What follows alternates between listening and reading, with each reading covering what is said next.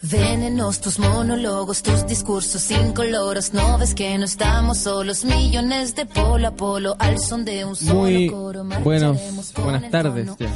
muy buenas tardes a todos, todas, todos que nos, nos estén escuchando, que nos estén escuchando mi quizás desagradable voz, quizás también agradable, quién sabe. Em, bienvenidos todos a un capítulo más de A Corazón Abierto, nuestro querido podcast. Eh, hoy eh, voy a estar haciendo un programita eh, yo, hablando de parte de las personas que estaban en el programa, porque el queridísimo Danilo eh, se encuentra de viaje de vuelta. Ayer emprendió viaje de vuelta acá a, Santiago, pero está demorando mucho. Yo ya estoy, estoy, teniendo mi sospecha de que, de que a lo mejor ya no hay queridísimo. Ese avión se está demorando mucho Australia acá. Creo que hay que ir a buscar una, ¿Cuánto, demora el viaje? 14 horas, no sé. Uh, Hay que ir a buscar una cajita negra ahí al océano, yo creo. Luego, hay que entrar a preocuparse. Eh, eso, saludamos a nuestro queridísimo Radio Control, ¿Cómo estás, Seba? DJ Lacrimógeno. Volviste, volviste. ¿Sabes que yo decidimos que va a volver con ese nombre porque porque esto no se ha acabado? El cambiarte el nombre Sí. yo creo que es señal de que quizás nos relajamos un poco, pero no. DJ Lacrimógeno más presente que nunca. Y hoy tengo un invitado muy, muy, muy especial. Estamos con Clemente Saavedra. Espinosa Saavedra. Es que decirte Espinosa Saavedra ya me, me, me recuerda al otro gallo. Ah. A tu. A tu amiguito. Estamos con Clemente Espinosa Saavedra. Él, él es abogado. Él estudió en la Universidad Central. Actualmente trabaja como abogado, se desempeña como abogado. Y lo curioso de Clemente es que hace poquito ha estado subiendo unos videos a Instagram que están bien buenos. ¿Cómo es tu Instagram, Clemente? Clemente Saavedra. Clemente o sea, Clemente Espinosa Saavedra. Saavedra. Yes. Así, de corrido. Espinosa es con ese, por cierto. Con mundo. Eso. Y él ha estado subiendo videos sobre, o sea, explicando varias cosas que, que quizás muchos hemos tenido dudas actualmente con la situación de ahora, ya que él abarca todo lo legal, pues que es de las cositas más importantes que hay, pues se habla mucho de, lo social, se habla mucho, etcétera, pero siento que se ha hablado un poquito de lo legal, y hay hartas cosas que que han, han- han roto un poco la legalidad este, este último mes. El mes más ilegal de Chile de los últimos 30, 40 años. Es, ¿Cómo estás, Clemente? Bien, Seba, gracias. Gracias por la invitación.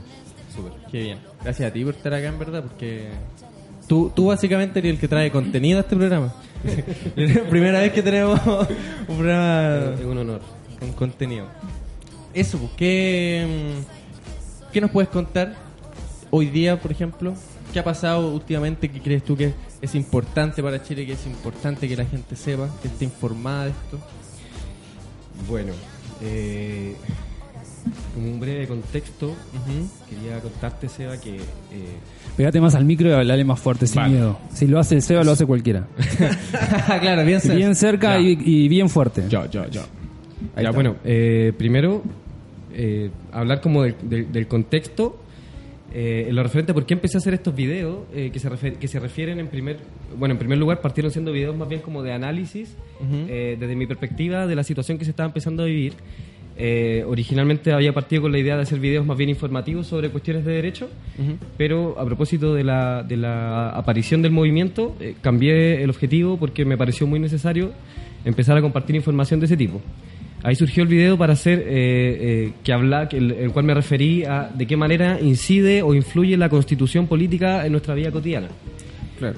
Eh, y bueno, tuvo buena acogida y por tanto la idea ahora es empezar a conversar también sobre lo que fue este acuerdo que alcanzó el- ciertos partidos del gobierno y, y de la oposición referente al acuerdo que se llama Acuerdo de Paz y por la nueva constitución.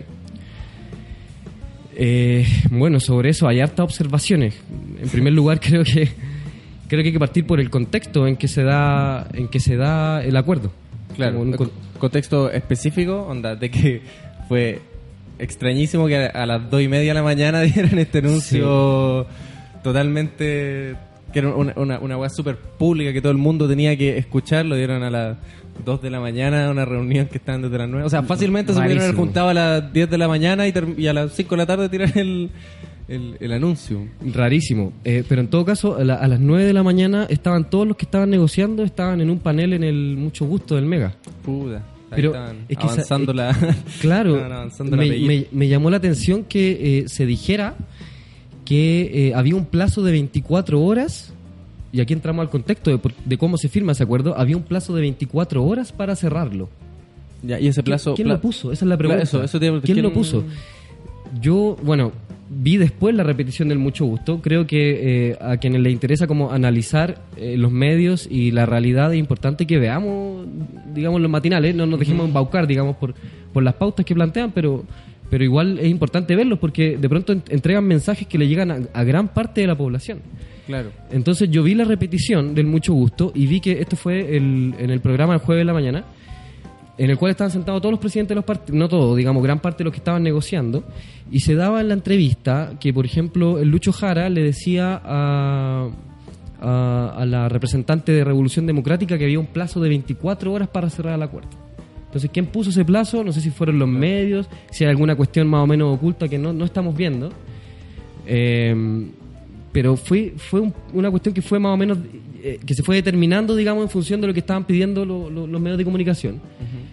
Eh, me parece que se da también en un contexto en el cual ya la- el nivel de ingobernabilidad ya era total. Tú lo dijiste, la semana más, il- o sea, el mes más, Más- ilegal, Más ilegal. claro. más ilegal de Chile, porque en realidad eh, lo que las leyes podían hacer en ese momento era bien acotado, es decir, eh, no había un respeto, por así decirlo, de parte de la población por el orden que está establecido previamente. Eh, no sé, la normalidad de la ciudad eh, y de las ciudades. Total, to- total, total descontrol de, de, de, de- todo. Yo como que ya nada funcionó, como que la primera semana se intentó, como que el gobierno intentó de todo lo que podía y tenía bajo la manga. Exactamente. Y no funcionó nada, nada, nada, nada, absolutamente nada. Exactamente, exactamente. Ninguna de esas medidas funcionaron. Todos los anuncios que se plantearon en su momento tampoco fueron de- de mucha utilidad. Eh, particularmente el gobierno, en su discurso, no solamente el gobierno, sino que también distintos actores de la política, eh, planteaban que existía una dicotomía, digamos, entre lo que es la movilización y las acciones más bien eh, disruptivas, podríamos decirle, o violentas abiertamente. Eh, pero en el seno de la misma movilización se daba que no es tema. No era tema, es decir, la gente, la gente que se manifestaba pacíficamente entendía que para poder manifestarse pacíficamente tenían que existir personas que estuviesen resguardando eso. Y eso eran Claro. precisamente las personas que estaban eh, peleando, digamos, con los carabineros. En- en- con- a los, los primeras líneas, como se, le, Claro. se les llama. Entonces, esa dicotomía entre pacifismo y, y- y acciones violentas o disruptivas, de alguna manera se fue, se fue acortando. Claro. se fue acortando y, y los discursos que venían desde los gobiernos, desde el gobierno se fue quedando sin, sin mucho piso, por así decirlo. Entonces, el plazo que se fija de 24 horas para cerrar el acuerdo eh, fue una cuestión que eh, claramente venía digitada desde alguna parte, que no sabemos cuál es, eh, y que claramente beneficia en alguna medida al gobierno, porque le entrega, y esto ya es más bien un análisis político de la situación, le entrega mucho tiempo, digamos, para rearmarse, porque el gobierno de Chile estaba en una situación muy compleja. En la cual ya no tenía ni siquiera el apoyo de, de sus fuerzas más básicas. Entonces, eh, si, se entrega, si se hace un, un acuerdo, digamos, con un plazo tan cerrado de 24 horas para alcanzar eso, eso claramente le está dando mucho tiempo al gobierno para armarse hasta, Claro. hasta abril, que es la fecha en la cual se va a llamar a, a este, a este plebiscito por la nueva constitución.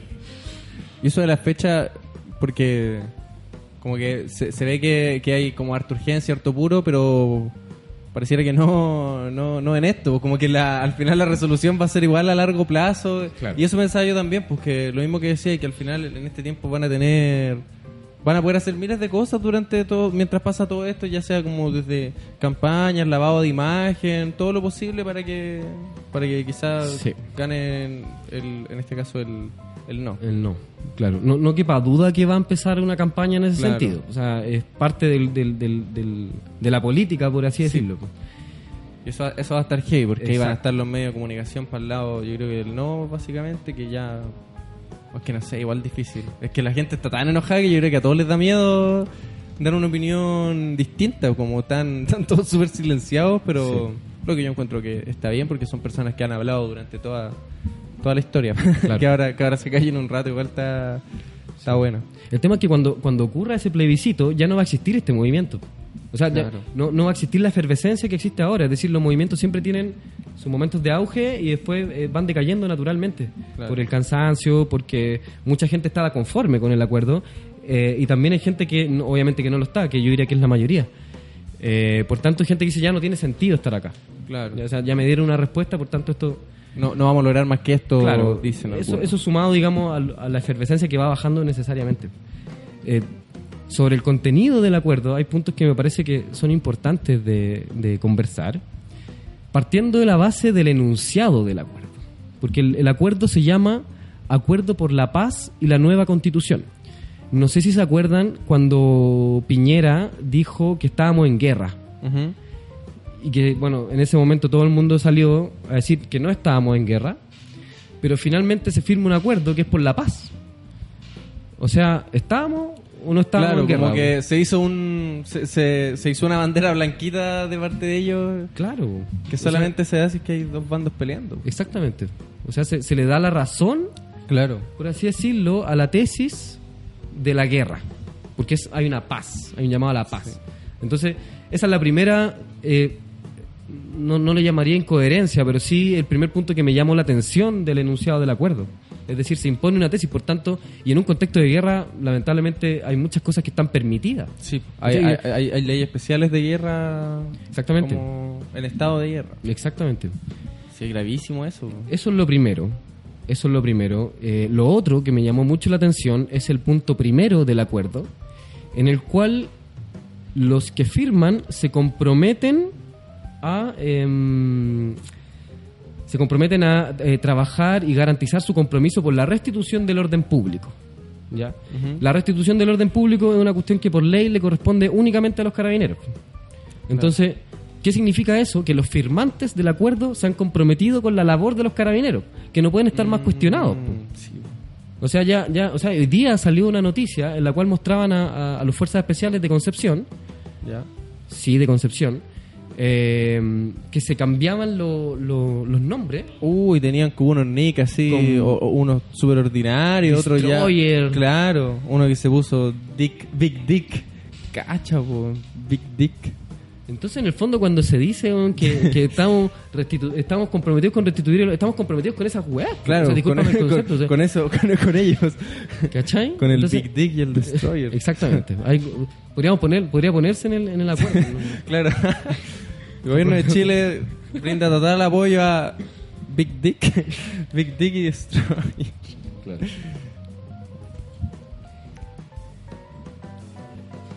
Bueno, Está- Estaban en ¿Sí? un punto de que, de que ellos habían firmado este. Al final, como que estaban brindando su apoyo. O sea, no apoyo, como que estaban. Era, era, era, era, se, unían a la labor de carabineros por restablecer el, como el orden. de alguna manera significa validar todo eso. Mm. O O sea, o sea, ellos, ellos, por lo que entendí, ellos son personas que van a validar cualquiera que sea el actuar de carabineros para restablecer el orden, o ellos tienen que tomar medidas junto con carabineros. Mm, No, es que no, el tema es que no pueden tomar medidas juntos con ellos porque corresponde solamente a carabineros, digamos, esa labor por ley. Ya. Eh, pero en términos políticos y hasta jurídicos quedan eh, bien atados de mano. ¿Por qué? Porque si, por ejemplo, se intenta, no sé, una, una acusación constitucional contra Piñera, que es la que se está impulsando ahora, eh, ¿de qué manera esas personas que apoyaron este acuerdo van a poder apoyar eventualmente esa acusación constitucional? po? ¿O de qué manera, dentro del, del modelo político que se vive en Chile, eh, se va a poder finalmente sancionar políticamente, que también tiene implicancias jurídicas, es decir, como, eh, claro, es una sanción política, pero con procedimientos jurídicos, por así decirlo. ¿Cómo se le va a sancionar a Piñera si, si en algún momento le diste este nivel de apoyo? Claro. Si finalmente un- es un- esta cuestión es, es un salvavidas para Piñera.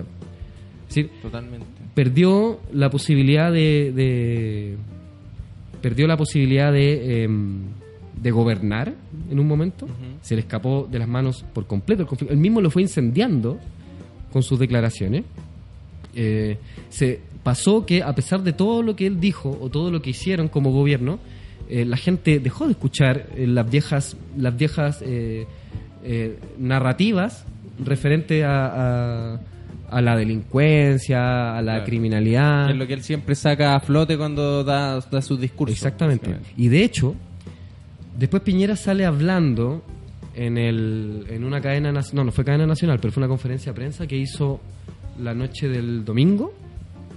La noche del domingo, el acuerdo se alcanzó el viernes. La noche del domingo salió hablando ¿Ya? Ah, en ya, una conferencia sí, de prensa sí. Y, cam- y tuvo que cambiar el discurso, pero lo tuvo que cambiar. Ahí fue cuando dijo que, que él había estado entre, entre dos opciones, entre, entre volver a sacar a los milicos o estar en paz. Exactamente. Se salvaron, dijo.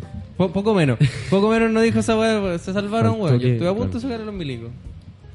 Mira, weón. Sin ni un miedo. Claro, o sea, pues funciona como una amenaza. O sea, que te diga que eh, entre la razón y la fuerza, como dice el escudo, tuvieron que optar por la razón. La otra opción era la fuerza, o sea, era sacar de vuelta a los militares. Claro. Una amenaza encubierta, o un incapaz que ni tan encubierta. No, fue Gary Raja. Mm, Es sí. que se, se escudó eh, básicamente en, En el escudo. en el escudo. Usó muy bien el escudo de Chile para, para eso. Habría que aprovechar la nueva constitución de cambiarle el, el, el, el- el cosito al, Sí, al escudo. que cambiar ese... Muy violento. Por la razón o Sí, la fuerza, mira. Sí, habría que Si no funcionan las cosas actualmente. No, el, el, uru- el uruguayo dice libertad o muerte. Uh, Libertad o muerte. Ya, mira. me- es bonito eso, me gusta. Se parece a... Como a la frase de Breaking Como live free and no sé cuánto. A eso mismo. Oye, eh, vamos con una pausita para después seguir hablando más de corrido, todo. A la primera pausita. Sí, eh, tiro el tema que tenía que tirar cuando, cuando había que presentar a es, es que es Clemente. cor- es cortito, es cortito. Con ese volvamos después. Está, dale. Pero por mientras, dale, Martín, de tu selección. ¿Qué? Lo que quieras. Lo que vos quieras. Sí, eh, ¿Qué quieres escuchar, Clemente? ¿Quieres escuchar algo para apaciguar esto? Lo que para sea. apaciguar esto. Estamos demasiado exaltados. Eh, chuta, no se me viene nada a la mente ahora. Eh, ya, entonces... ver, tendría que ir en mi lista de Spotify. Dale, sí, aquí... Todo esto funciona muy improvisado, como puedes ver. Que nosotros Mira, tenemos- algo bien tranquilo. Dale, ¿qué hay a traer? Metallica. Whiskey in the Jar, Metallica.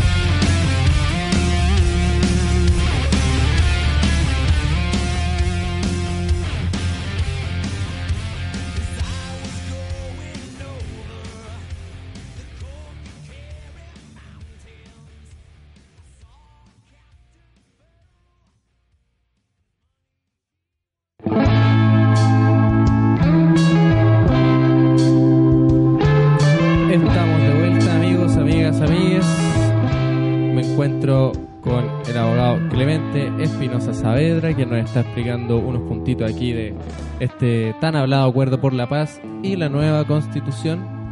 Martín, ¿por qué hay un abogado ahora aquí en la radio? Algo, algo que... Está contratado. Algo, claro, Sí. es que eso me parece, yo lo invité, pero tú estás, algo estás hablando No, con él está- ahí. sí, sí, está contratado. Estás arreglando unos temitas. Sí, sí, sí. Legales. Claro. Sí. Míos. Estás necesitando ayudita, Martín. Martín, desesperado, te vi ahí hablándole al abogado. Sí, sí, sí, sí. No dejáis tranquilo al pobre Clemente. Estamos de vuelta hablando de este nuevo acuerdo acuerdo por la paz. Que ya, ya habíamos dicho que hasta el nombrecito está está raro ahí. Está rarísimo. Acuerdo por la paz. Está rarísimo. Diciendo que nunca antes había habido paz en este país. Exactamente. Nunca habíamos visto esa blanca paloma volando por Santiago. Y quizás nunca la veremos tampoco. Solo en el video de mierda este que salió de ¿Qué nos pasa Chile? Ah, ahí, sí, había, lo ahí vi. había harta palomita. ¿Lo, Lo viste, vi. ¿Lo viste, Martín, tú? Eh, no, ¿cuál? ¿Uno que habla de los inmigrantes? No, no, no, mira, pon, pon la canción. Ya, hagamos, hagamos este. Pon la canción. Busca ¿Qué, qué nos pasa Chile? ¿Qué nos pasa Chile? ¿Qué nos pasa Chile? ¿Tú lo viste? ¿Lo completo? Eh, lo vi ¿Lo pudiste- completo. ¿Lo, pudiste ver Lo vi completo? completo, sí, entero. Oh, terrible. Oye, y, bueno, ¿le habrá hecho sentido a alguien? ¿Ese Esa es la video? pregunta, Esa es la pregunta. Quizá Martín ahora cuando lo ve se pone a llorar, se emociona. El que dice himno por la paz. Eh, Entonces, Eso entonces mismo. no habría que divulgarlo más. po. No, pero ahora nos vamos a estar riendo todo el rato. porque La Ah, ya, gente bueno. debería saber que. Bueno, sí, pues hay una línea editorial igual. Sí, de amor, sí. de esperanza y de Este. Es, esa voz como de, de función de circo. Del tratungo. Como. Como de, como de Kermés. ¿Qué nos pasa, Chile? ¿Viste? ¿Qué es esto? ¿Quiénes ¿Quiénes son? La escuelita número 26. la localidad de. ¿Pero quiénes son No sé, conocidos? no sé, no, no sé. No, son cabros, yo creo. Como de estas típicas escuelas de canto, yo creo. Deben. Dijeron. Yo los vi a todos y no sé quiénes son. Hay una que es actriz, creo. Pero mira, si no la habéis visto, ¿verdad? Y no tiene sentido nada, más encima es un mensaje de paz súper... Es como un discurso del gobierno.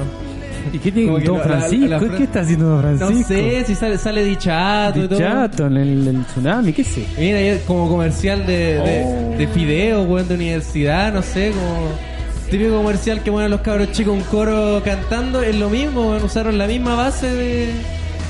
¿Te acordáis de las pastas Giacomo? Ya, po. ¿o no? Que es como el de las pastas Giacomo. es lo mismo. Queremos Giacomo, queremos lo mismo. Ay, qué ridiculez más grande. 45.000 visual- visualizaciones de esta mierda, no. No tenía más, pero lo sacaron el original. Por razones obvias. Por dignidad. Porque hay Claro. algo que se llama dignidad y ellos no podían que- quebrarla de esa forma. Bueno, hay otro video más que el ¿Mm? que eh, muestra cuando em- pusieron de blanco la Plaza Italia, o sea, la Plaza de la Sí, Dignidad. Que eso lo organizaron un grupo de alumnos de. No me acuerdo qué. No sé. Yo no sé, era un grupo religioso. Twitter nomás de. Era un grupo religioso que a la madrugada después de firmado el acuerdo, lo que te dice que la cuestión estaba más cocinada que la cresta.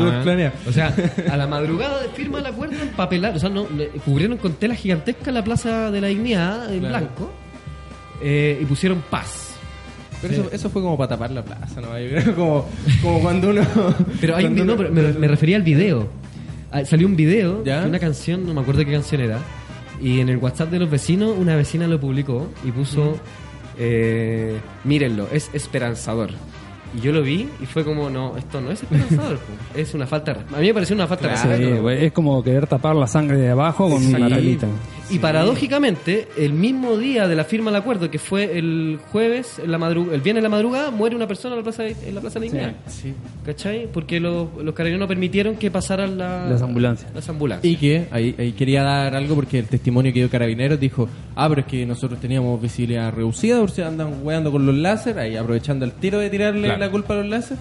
Pero bueno, si tú no veís, no tiráis agua, pues. Así como, si no veís, ¿por qué vaya a tirarle agua a alguien si no, te- si no estáis viendo lo que pasa? Pues puede haber, como, como ellos mismos, ellos están en las manifestaciones, ellos saben que hay niños, que hay personas que andan, per- personas que son eh, discapacitadas, hay personas, hay mayores, como personas mayores ya, como tercera edad, y si tú no estáis viendo, entonces no, no disparáis, pues, si no...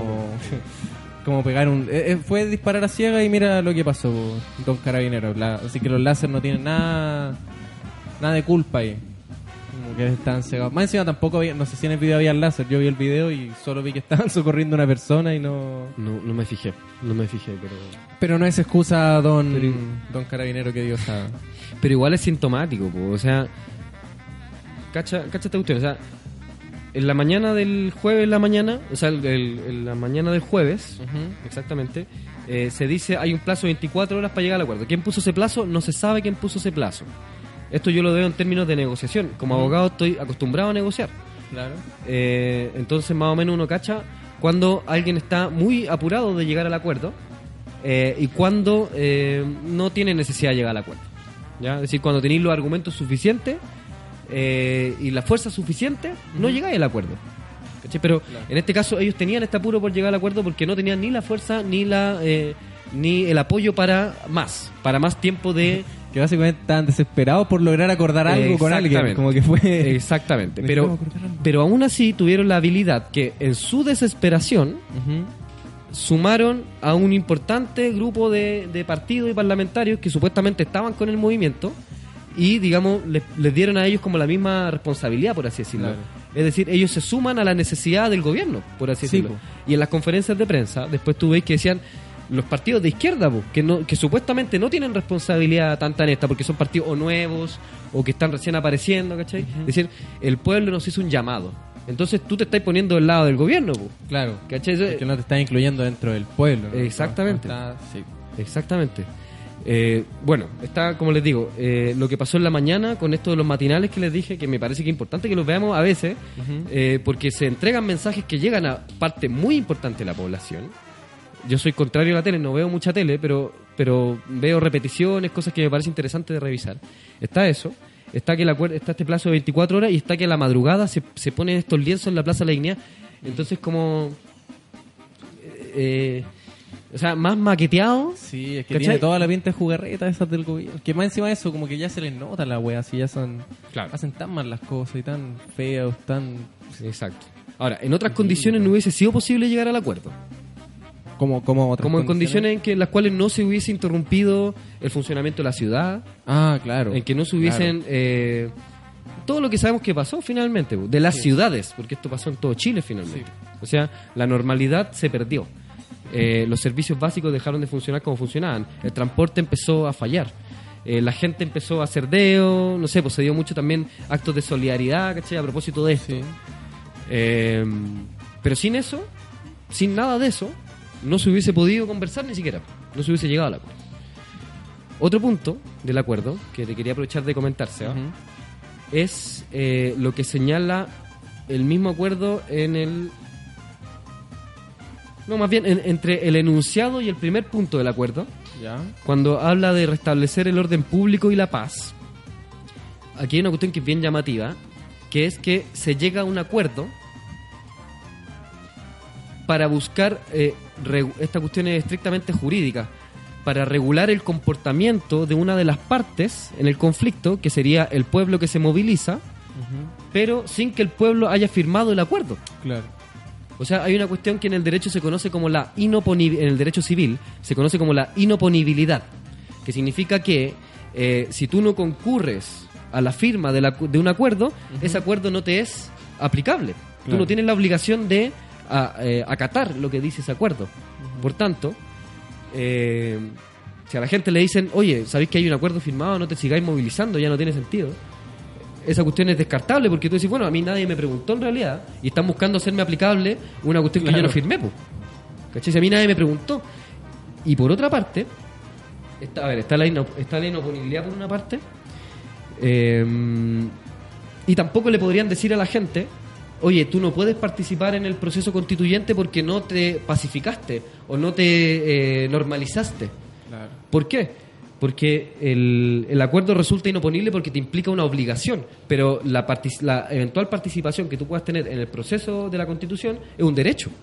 Entonces, a ti sí te pueden ofrecer un derecho y tú lo tomáis si, si lo querías o no lo querís, pero no te pueden imponer una obligación, porque tú no concurriste a obligarte. Claro. Si ese derecho está ahí, disponible, tú lo puedes tomar o no tomar. Pero la circunstancia de ser parte de la movilización tam- tampoco es un argumento para que te digan, oye, entonces tú no puedes participar de la constitución porque... Me explico, ¿cierto? Sí. Eso. Ese me parece un punto importante de recalcar. Junto Claro, con el tema sí es que eso eso eso ya, ya era raro que la weá se llame acuerdo y que en verdad haya sido un acuerdo a puertas cerradas y que no nadie haya- se haya enterado de que lo que a hablar es ellos fácilmente pudieron haber dicho ya miren este es nuestro nuevo acuerdo por la paz y decir pura weá si ya estaba firmado pues ya no como que no era solo que estaban avisando al final las decisiones Claro. que tomaron Lo, lo de las definiciones estas de por dos tercios de, lo- de los artículos, ¿eso ya quedó, no? ¿O, o todavía se puede discutir eso? Yo creo que se puede discutir, podría ser modificado. De hecho, hay entiendo que hay parlamentarios y parlamentarias que están planteando modificar el quórum de los dos, de dos, de dos tercios a tres quintos, que implicaría bajar del 66,6% para alcanzar los acuerdos a un 60%. ¿Ya? Se puede modificar. Ahora, de que existan las condiciones para hacer esas modificaciones, yo no lo sé. No, no lo sé. Pero, bueno, lo que pasa es que yo creo que lo- la derecha, quiero decirlo así, no sé si la derecha, sino que los partidos que no apoyan, digamos, lo- las modificaciones sociales que se están solicitando o que se están exigiendo, se cuadraron muy rápido por lograr este acuerdo. O sea, en 24 horas tenían una posición única de qué es lo que iban a plantear. En cambio, el acuerdo, y esta cuestión creo que fue también de una habilidad de parte de ellos, el acuerdo en la izquierda, en los partidos de izquierda, incluso en el mismo movimiento, generó quiebres, generó divisiones. Claro. Entonces yo creo que ellos también sabían que esto podía pasar. A nosotros no nos cuesta cuadrarnos, pero al pueblo, digamos, es que se, si es que se llega a este acuerdo, van a generar disidencia.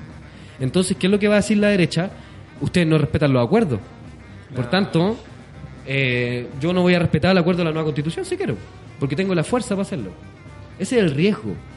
Ese me parece que es el riesgo. Es decir, como que, claro, el- ayer estaba leyendo una declaración de muchos abogados constitucionalistas, Fernando Atria, Jaime Baza, que son los más conocidos, digamos, hay muchas también abogadas constitucionalistas que no, que no figuran, digamos, no obstante que tienen un trabajo teórico muy importante al respecto, eh, donde hablaban de las bondades del acuerdo. Pero lo cierto es que solamente lo están viendo desde una perspectiva jurídica. ¿Ya? Yo como abogado reconozco que las leyes tienen muchas limitaciones, o sea, los, las interpretaciones jurídicas tienen muchas limitaciones que se refieren a las condiciones políticas que se estén viviendo y a la fuerza finalmente. ¿Quién, ten- quién tiene la fuerza de implementar un cambio o de detener un cambio? Entonces, por ejemplo, ¿qué pasaría si es que la nueva constitución genera, no sé, establece que se suprime Carabineros de Chile? Claro, Eso, eso, eso me estaba pensando yo, ¿qué va a hacer la nueva constitución? Se, se llegan a extremos como de ese... Claro, eso, Pero se podría llegar. o sea, de que se puede plantear, se puede plantear. Pero Y de que, lo que, acepte tanta gente. de que se alcance el quórum, difícil. Claro. Difícil. Pero si es que aún en el, escen- en el escenario de que se alcance ese quórum, ahí yo creo que empieza ya la disputa entre la razón y la fuerza de nuevo. Es decir, ¿quién, quién, ¿qué van a hacer para detener ese este proceso? O sea, si tengo la fuerza, puedo ponerle un freno en cualquier momento. Claro. El movimiento ya no va a estar tan activo como está ahora. Sí, ¿o qué, ¿O qué pasa eso si en una nueva constitución estos mismos locos, los, los militares cachan que empiezan a perder quizá, no sé, imagínate empiezan a perder beneficios, empiezan a tener que compartir privilegio y todo. Estos buenos se podrían, se la podrían echar y, y usar fuerza para, para, para reprimir eso. Yo no a, no, lo- a no ser que la nueva constitución esté claro de que, si que hacen algo a No sé si se animarán a tanto, me parece. No creo. su- No lo descartaría. su golpe, sí, yo creo que sí. Mm, Pero bueno, es que depende igual, porque igual ya es como muy especulativo, creo que es como Claro. muy a futuro, entonces no... A mí igual me gusta el, el ejercicio eh, de analizar en términos conspirativos, eh, pero a veces como que me voy un poco al chancho, porque Claro. me pongo en escenario... Por ejemplo, mira, tengo, tengo una conspiración, o sea, más que una conspiración, sino que más bien yo le llamo conspiración a los análisis de prensa y de las declaraciones de, los- de los partidos y de la gente que está en el poder. Que siempre cuando hablan en prensa, yo a mí no, me, me parece que los comentarios que hacen no son azarosos. Es decir, como que hay un objetivo detrás de cada palabra que se emite. Claro. ¿ya? Entonces, por ejemplo, estos dos días ha salido a hablar mucho Mario Desbordes, que es el presidente de RN, quien ayer, ayer lunes dijo que invitaba a la gente a seguir movilizada. Mario Desbordes, RN, ex carabinero, actual presidente de RN, que fue también uno de los gestores del acuerdo. Y hoy día le dio un plazo de dos semanas al gobierno, que es su gobierno, de resolver las urgencias sociales. Es decir, pensiones, eh, médicos especialistas en los consultorios y en los hospitales públicos, que tiene una crisis tremenda. La Pero eso es, no es humo, eso. No es vender humo. A eso voy. Claro. A eso voy. ¿Por qué? Porque una manera de eh, resolver ciertas necesidades urgentes es a través de medidas transitorias o parches. ¿Ya? Entonces, ¿cuál es la, cuál es la conspiración que yo estoy viendo detrás de más que conspiración? ¿Cuál es el análisis que yo hago detrás de esto? Que es muy probable que ahora estén diciendo, eh, resolvamos ahora las urgencias sociales, nos están diciendo que de manera transitoria, para que en abril del año 2020 ya no sea necesario cambiar la constitución. Y por tanto la gente vote mayoritariamente que no, porque tal vez el Estado te puede asistir con, eh, digamos, traspaso de dinero, digamos, para la gente, que vivas dignamente, eh, o, o, digamos, en términos económicos, que puedas tener más para suplir tus necesidades básicas, ¿cierto? Eh, y ya no es una necesidad cambiar la constitución, vota que no el plebiscito, se acaba todo el proceso O constituyente. no es una necesidad cambiar los artículos que eventualmente correspondan a eso. por ejemplo. Entonces, la gente vota que no en el plebiscito y después en mayo te recorto toda la- todos los, los subsidios que generé para resolver estas necesidades urgentes de la, de la población. Sí, yo, yo también me he ido en esa de que digo, puta, estos buenos van a empezar a hacer un, un lavado que Que lo peor es que va, va a agarrar un poco de gente. Sí, va a haber gente que va a comprarse todo esto. Claro, pero lo que pasa es que vos esta, tenés- esta- esta nueva normalidad. Tienen cinco meses para hacer lo que quieran. Sí, po. Y para planificar. Tienen sí, estos cinco meses para hacer una campaña de, de que pueden hacer lo que quieran y después. Nada. Es demasiado tiempo. Es mucho tiempo. Para Pero- cómo estaban, cinco Mm. meses es como ya. ¿Y ¿Es necesario tanto tiempo o fue netamente No para, tener ese... ¿Qué tanto tiempo necesitáis para ir a Esta votaciones torta la hizo la tía Vivi. No, es comprar. Ah. Pero hace tortas y le quedan bien ricas. Saludo a la tía, Eso está es escuchando. Eh, eso, ese tiempo es... ¿Quién- ¿Por qué esos plazos tan grandes? tan- No, lo hicieron para ganar tiempo ellos. pues. Solo para tener Sí, tiempo solo para ganar pensar, tiempo. para- Sí. Totalmente, pues sí. Claro, porque actualizar un padrón no te puede llevar cinco meses. No. Claro. posible.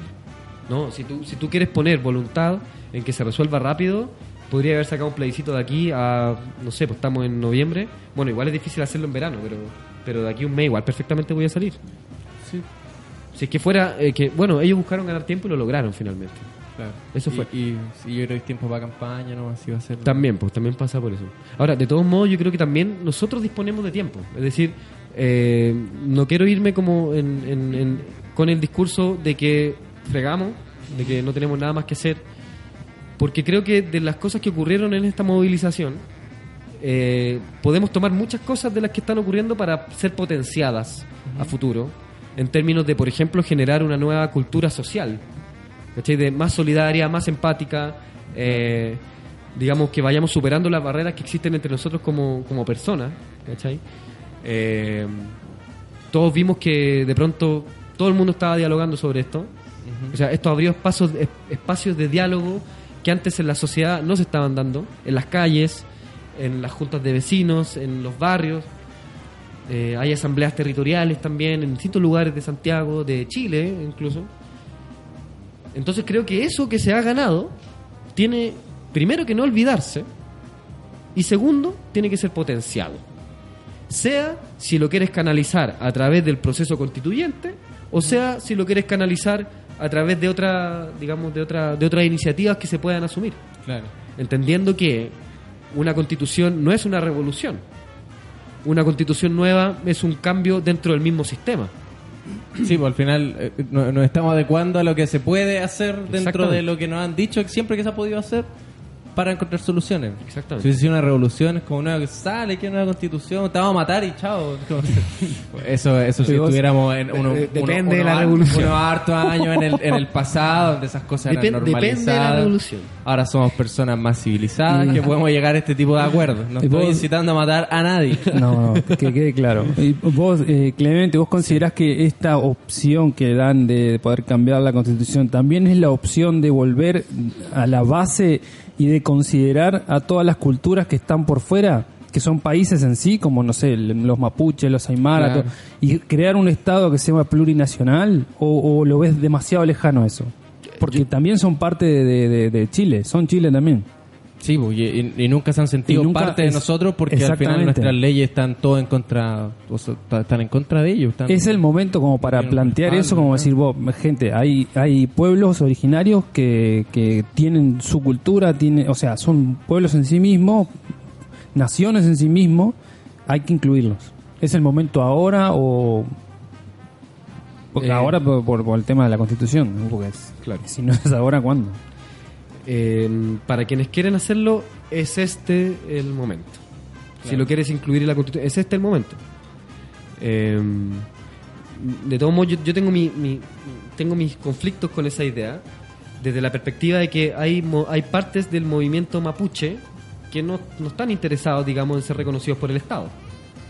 Digamos, pero hay, hay otros que sí, que han optado por eso. Entonces sí, respondiendo a tu pregunta, me parece que, que el momento me parece que es una, es una posibilidad. Ahora, a que el Estado se declare un Estado plurinacional, mm, me parece que va a haber una fuerte oposición a esa idea de parte de ciertos sectores políticos.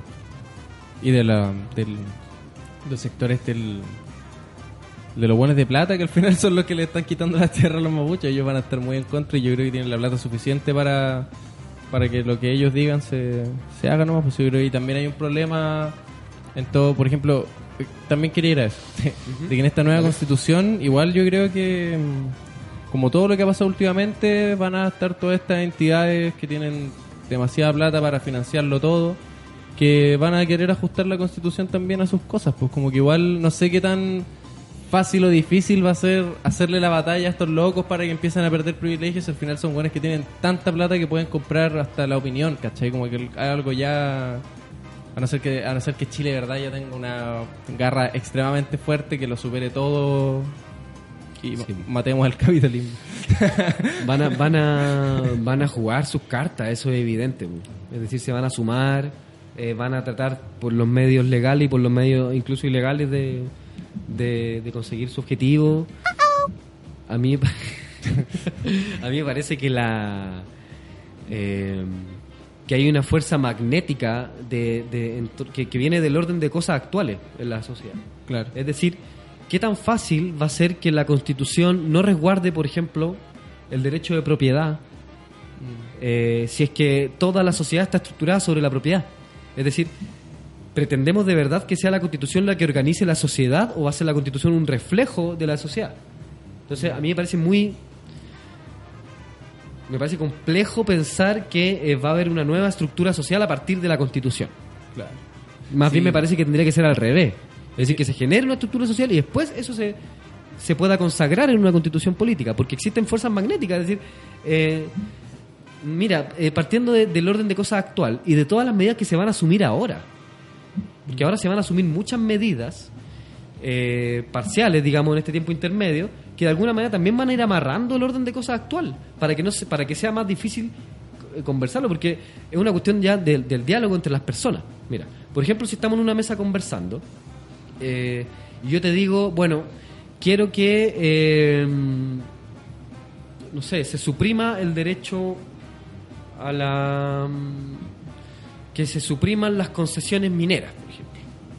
Las concesiones mineras, en la constitución actual, tienen el mismo estatus de regulación que tienen las principales instituciones del Estado. A ese nivel.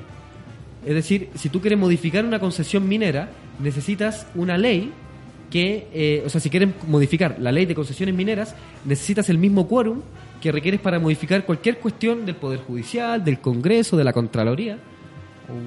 A ese nivel. Entonces, si tú, si tú dices, bueno, quiero modificar las, la- la- las concesiones mineras, en la mesa en la cual ya se sienten los constituyentes, los constituyentes que no están de acuerdo con eso te van a decir, oye, pero es que miran lo que estamos, o sea, es imposible hacer eso, no descartemos, conversémoslo después, sabéis que hablemos de los temas más importantes, ahora después dejemos, o, o saquemos ahora, lo que van a decir, saquemos ahora los temas que son más fáciles y dejemos para el final eh, los temas que son más complejos.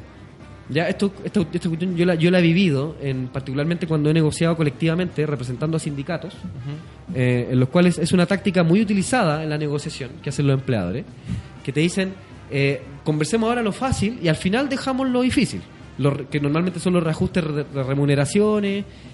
eh, lo, lo difícil para ellos, lo claramente. difícil para ellos, que consiste en sacar la plata de manera equitativa. Te van a decir eso. El proceso tiene un tiempo determinado de duración, que son 90 días, si no me equivoco. 90 días, que es lo que va a durar el proceso constituyente. Entonces, con dejar las cosas más importantes para el final, finalmente son cosas que no se, o no se van a discutir o no se va a alcanzar el acuerdo, por tanto no van a quedar en la constitución. Entonces, hay una cuestión que también se va a dar en lo, en lo humano, ¿cachai? Como en lo, que se, en lo humano de estas mesas de negociación, en las cuales como que te van a decir que muchas de tus ideas son irrealizables y por tanto van a perder fuerza, ¿cachai? A través del diálogo humano, tú podías al tiro como, eh, digamos, ir excluyendo temas. Claro.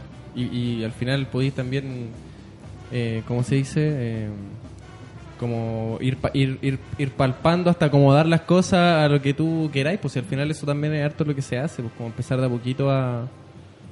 Como de poquito cambiarte y, guiarte, como ya, pero tanto, ya, pero tanto, tanto, y llega al final llegáis a tantos peros que termina siendo una idea totalmente de, la, de tu oposición. Pues, como- Exactamente. Oye, eh, escuchemos el audio.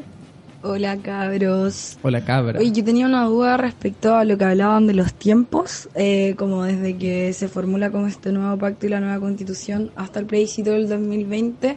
Y yo conversaba con un historiador y al final hablaba que, dado la poca educación cívica que hemos tenido, hemos tenido em, en verdad tampoco, o sea, igual nos juega caleta a favor eh, tener más tiempo, porque recién empezamos a hablar de constitución y yo creo que no todo el mundo está, o sea, no quiero decir que no, no me estoy sub- subvalorando, ni al resto tampoco, pero tenemos muy poco conocimiento de esto y yo encuentro que eso igual es una jugada que nos puede servir caleta a favor.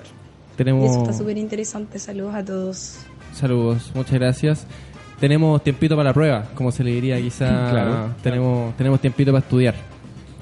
Está Eso, interesante, claro. me, me gusta la mirada optimista. Sí, igual. eso fue más optimista que lo que estamos hablando acá, que Sí, estamos tirando para. Pero es que al final me, da- me, da- me, da- me da cosa ser optimista, porque después se rompe el corazón, pues y eso duele.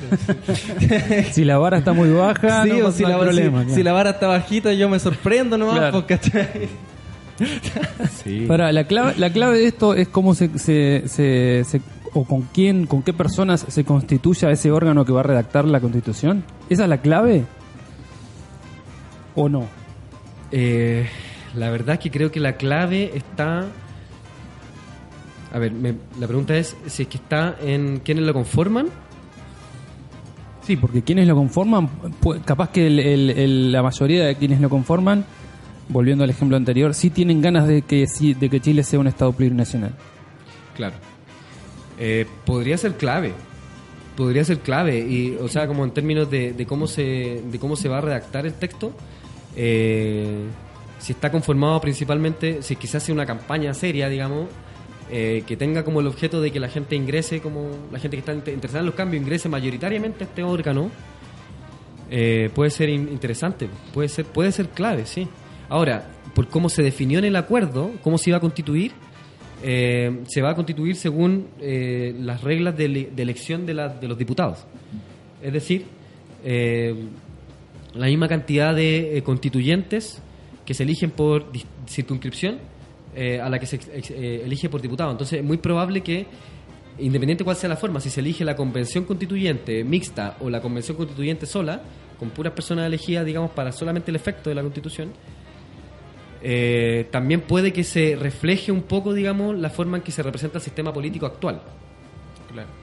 Es decir, que, que in- ingresen parlamentarios, finalmente, que tengan que renunciar a sus cargos para postularse. Pero sí puede ser importante eso. Y bueno, vo- volviendo al contenido del audio de recién, eh, también me parece importante verlo así. Es decir, hay tiempo a favor. Hay tiempo a favor como para como para profundizar el ejercicio reflexivo del pueblo chileno. que se está dando harto con Se- los se está dando cabildos. harto. En- eh, al final, eso socialmente igual es frigio porque el- te venía contando antes de empezar el programa que venía con un Uber súper conversado.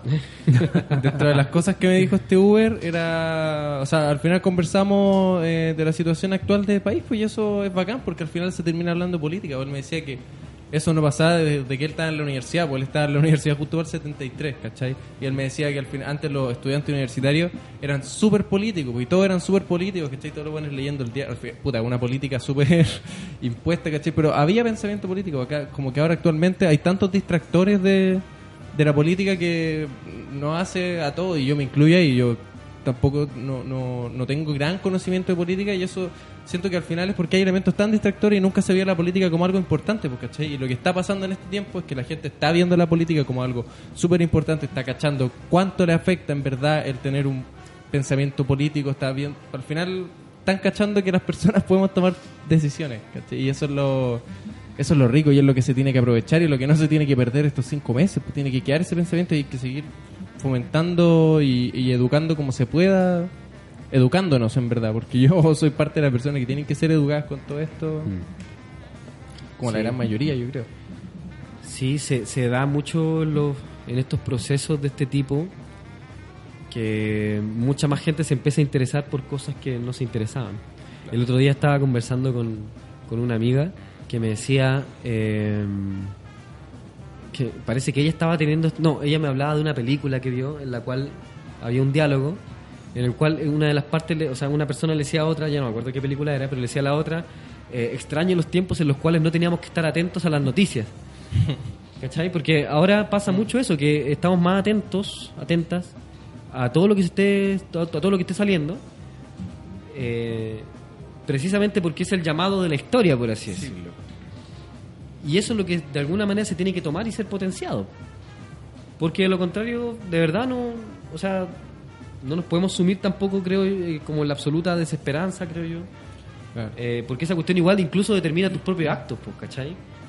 Si andáis bajoneados, si andáis como... ¿Cachai? Como que eso... eh, o sea, más, más... Sin creer en lo que puedes hacer, por así decirlo, esa cuestión claramente se va a reflejar en el producto de lo que tú hagas.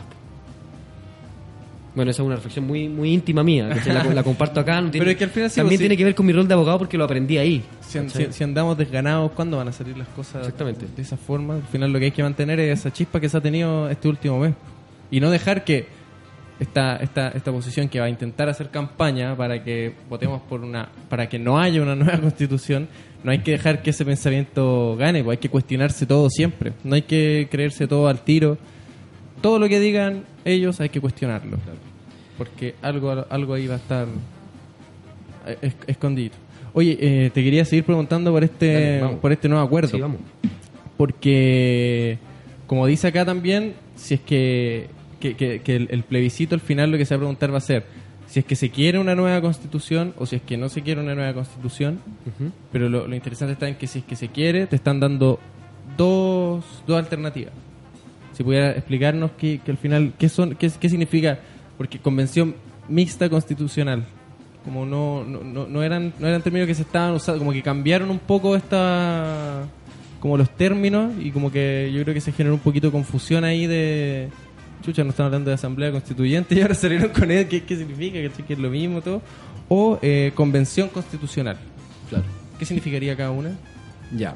Eh, la convención mixta constitucional se refiere a una, eh, a una instancia en la cual participaría eh, mitad de parlamentarios ya electos y mitad de constituyentes elegidos especialmente para la redacción de la constitución. ¿Quién los elige? Eso, tío. La gente en la votación que se va a, ocur- va a ocurrir en octubre del año 2020. Van a haber unos nombrecitos ahí por los que uno va... ¿Y esos nombrecitos de dónde van a salir? ¿Quiénes, quiénes van Cualquier a persona. esta persona? O sea, cual- o sea, bueno, ¿Un líder de opinión? ¿Cualquier persona de esa isla? No, no necesariamente perteneciente a un partido político. exactamente. Líderes sociales pueden ser, eh. Influencers. también pueden ser influencers. ahí está lo grande. Carol. Dance, me imaginaba. Carol Dance. Oh. Oh, qué terrible. Danilo. A Danilo la vamos a tener Danilo, que tener como para que escriba la nueva constitución. Sería difícil, Carol- o sea, imagínate la papeleta de Carol, de Carol Dance. ¿no? O sea, ¿quién lo- En, en vez de un voto, Claro. saldría Carol Dance y al lado, chúpalo, nomás nadie votaría, serían puros votos nulos. Claro, degenerado. Hoy quizá usar, es una, una estrategia de ellos. Pongamos a Carol Dance, pues si la gente escribe chúpalo y le anulamos el voto. Claro. Así que no lo hagan, no- aguántense. si llegara a salir este weón por cualquier motivo, ustedes bájenselo y voten otra cosita, pero no rayen la weá además porque no nos van a cobrar ese votito, porque lo vamos a perder. Pero así que desde, desde abril a octubre, ¿qué pasa? Mira, el itinerario que marcaron en el acuerdo era que en abril se iba a votar si es que se quería Si o se no la quiere la constitución, Constitución y cómo se va a y cómo se elegir. va, claro, y cómo se va a elegir. Eh, y ahí están las dos alternativas, que es la convención eh, constituyente mixta y la convención constituyente a, a secas. Dependiendo de la opción que gane, de todos modos, en octubre del año 2020, bueno, si es que se aprueba la nueva constitución, porque Sí. estamos partiendo de la base de que, de que, se- de que la gente querría votar una nueva constitución. Eh, en octubre del año 2020 se tendrían que hacer las votaciones para que se elijan a las personas que van a constituir el órgano constituyente, sea mixto con parlamentarios o sea solamente de la gente que está ahí, ¿ya? ¿Cuál es la discusión al respecto y por qué se critica tanto a los partidos de la izquierda que, que firmaron el acuerdo? Es que este acuerdo estaría descartando la vía de la Asamblea Constituyente. Que han respondido los partidos de la izquierda que eh, la convención constituyente es una asamblea constituyente, pero que le cambiaron el nombre para no tener problema, digamos, a la hora de firmar el acuerdo. No sé si me explico. Mira, a ver. Los que están diciendo que la convención constituyente es una asamblea constituyente lo están haciendo sobre la base de que eh, todas las personas que van a conformar el órgano son personas electas por la gente, por el pueblo, para que hagan ese rol. ¿Ya? Que tendría como una modalidad parecida a la que se plantea la asamblea constituyente. ¿Ya? ¿Cuál es la crítica que se le hace a eso? es que eh, no puede haber asamblea constituyente con un quórum preestablecido de dos tercios. Claro. ¿Por qué? Porque la asamblea constituyente, por definición, es un espacio soberano y libre que de manera eh, libre determina sus, sus normas de funcionamiento. Entonces, si es que las normas de funcionamiento vienen predeterminadas, desde No es, no es una asamblea. no lo sería. Claro. No lo sería. La Eh, asamblea es eh, la mayoría. Exactamente. De que se claro, 50 más 1. Claro. De que se parece, se parece. Pero no es lo mismo. Pero no, No es lo mismo. no Hay lo una enorme diferencia. Exactamente. Porque Ah, hay harto porcentaje de. Y aparte porque de- si, de- sobre todo si, si no se llega al quórum, queda lo que está. Exactamente. Es una Ah, no, enorme no. diferencia. O, o- o se reescribe. ¿Eso se reescribió? Ese, ese es un punto importante, que la, la, eh, si es que no se alcanza el quórum, no se, no, se, no se aplica por defecto en la constitución actual. ¿No? No. Pero hay todos esos temas quedarían fuera de la constitución. Es decir, por ejemplo, si no hay Ah, acuerdo, si claro. no hay acuerdo, por ejemplo, en resguardar el derecho al agua para las poblaciones humanas, va a quedar fuera nuevamente la constitución como ha sido hasta ahora, que es una cuestión que ha facilitado bastante el que la, la- la- eh, grupos humanos hayan quedado sin acceso al agua Claro. a propósito de la industria minera, eh, agrícola y, y ganadera. Sí. O sea que ahí, ahí hay una complicación grande igual. De que se va a tener que pensar bien en lo que, eh, cómo, cómo se escribe y, Claro. y toda la reacción de esto. Pero Puta, qué terrible en- eso. desde abril a octubre, vuelvo a repetir. ¿qué, qué, qué pasa? Porque si no estamos hablando de un año, no de cinco meses. Claro. Claro. Desde abril a octubre, lo que ocurriría sería la campaña para elegir a los constituyentes Entonces estamos hablando de un año. de un año. Para que recién empiece el proceso. Para que recién empiece un proceso. O sea, no estamos hablando ni siquiera de cinco meses. Exactamente. Para que empiece el proceso de redacción, de, De discusión, redacción. falta un año. Estamos hablando de octubre del próximo año. O sea, yo no he visto ningún movimiento que dure un año. Así con la capacidad de presionar. Sí. Pero ¿est- esto se podría presionar para que se como que se apure de alguna forma o, o este nuevo acuerdo va como en contra de eso. Yo lo descartaría. Descartaría la posibilidad como de acelerar, acelerar los plazos. Porque no es un tema que. Porque ni siquiera lo- las personas que están en contra de, de ciertas partes del acuerdo, eh, me refiero a, a gente con influencia dentro del Parlamento, que se mostraron en contra del acuerdo, eh, han, han puesto en, en discusión esos plazos. Ni siquiera ellos. Claro. Ellos solamente están discutiendo, bueno, que me parece que está bien, digamos, el- es, es coherente. Eh, solamente están discutiendo el quórum. El quórum y que se asegure, eh, no sé, cuotas de, de pueblo originario y cuotas de género dentro de las discusiones. Pero no los plazos. Los plazos pareciera ser que ya están Definidos. Están listos. oleados, y aceptados. saca- sacramentados, como dicen. Exacto. Entonces, desde abril, si es que se aprueba la idea de la nueva constitución, si es que gana el sí, empezaría la campaña, digamos, eh, Para ver quién compone esa... eh, esa- sea, sea, sea mixto o sea... eh, 100% participativo. exactamente. Exactamente.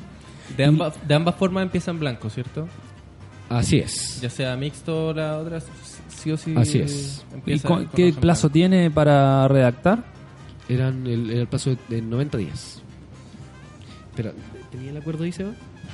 No estoy muy 90 seguro días para redactar y después hay que ratificarlo mediante plebiscito también. Exactamente.